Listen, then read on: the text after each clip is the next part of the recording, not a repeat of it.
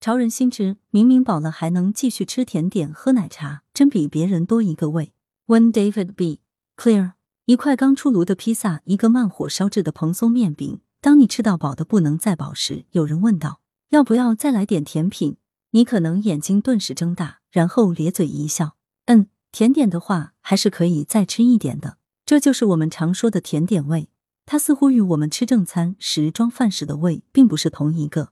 最近有篇在医学杂志上发表的文章，还特别论证了这种甜点味的存在。但是请注意，所谓的甜点味其实并不存在，它只是科学家们的一种幽默说法。至于我们在吃撑了的情况下还能再来点甜点，其实另有原因。有个专业名词叫感官特异性饱腹感。你怎么知道自己吃饱了？这当然不是因为食物塞满了你的胃。这种产生饱腹感的身体机制，其实存在于你的大脑中。大脑几乎控制着我们所有的身体功能。具体来说，这个能感知饱腹感的东西就位于大脑的下丘脑部分，它同时还充当着饥饿感的控制中心。当你狼吞虎咽吃披萨时，食物会通过你的嘴部沿着食道向下移动，最终落入你的胃里。随着你吃的越来越多，披萨开始填满你的胃，胃会膨胀，然后被周围的千张感受器检测到。然后，千张感受器通过迷走神经向你的下丘脑发送信号。当信号到达下丘脑时，他们会触动饱腹感计量器。如果你继续进食，饱腹感就会不断上升，让你感觉自己已装不下其他更多东西了。当这种指令到达最高指数时，你就会停下吃东西。这是因为除了一般的饱腹感之外，你的大脑中还有一整套额外的仪表来测量感官特异性饱腹感。什么是感官特异性饱腹感？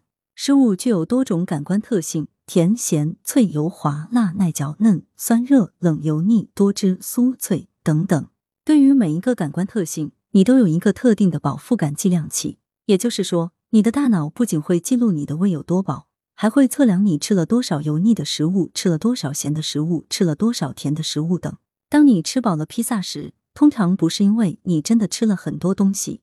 而是因为你大脑中特定的感官饱腹感计量器告诉你，你已经吃了足够多的油腻和咸味的食物。换句话说，就是你的大脑已经厌倦了具有披萨类似特性的食物。然而，此时当你看到另一种完全不同的食物，比如巧克力蛋糕，它的感官特性与比萨毫无关系，那么你的胃口就会突然恢复，因为你的甜度计量器仍然是空的。那么，你的肚子里自然也就还有空间可以装下甜点了。除了感官上的饱腹感之外，在刚刚吃完六片披萨却还能吃下一块蛋糕的不可思议的行为背后，还有一个额外的原因：你的胃确实为更多食物腾出了空间。胃是由肌肉壁组成的，当你的大脑期待新的食物时，它就会向你的胃发出一个放松的命令，而你的胃在收到这个命令后，会像一条从深海浮出水面的大头鱼一样放松和膨胀。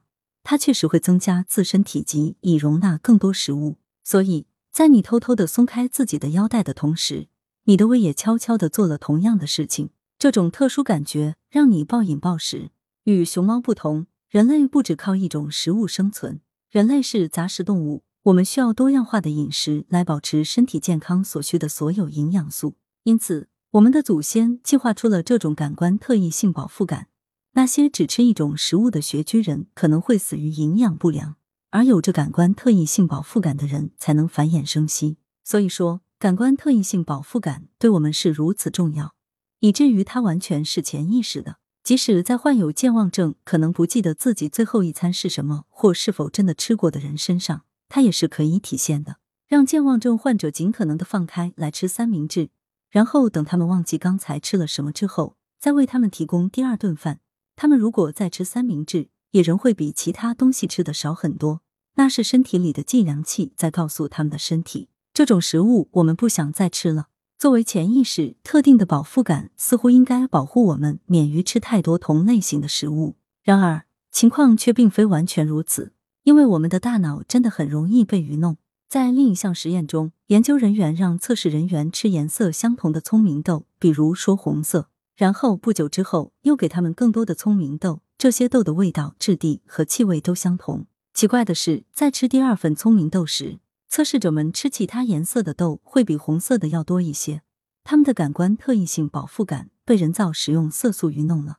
我们的大脑可能会假设，如果某样东西有不同的颜色，它也将具有不同的营养价值。因此，当我们看到更多颜色的聪明豆、彩虹糖、甜甜圈和装满冰淇淋的盘子时，我们会比实际情况表现得更饿，因为我们的大脑看到眼前这一切时会说：“最好保持饥饿，这样我们才能从每种颜色中获取营养。”更糟糕的是，现代的工业垃圾食品经过专门设计后，具备了各种质地、口味和颜色，它们可以尽可能的刺激我们的味蕾，让我们吃下更多。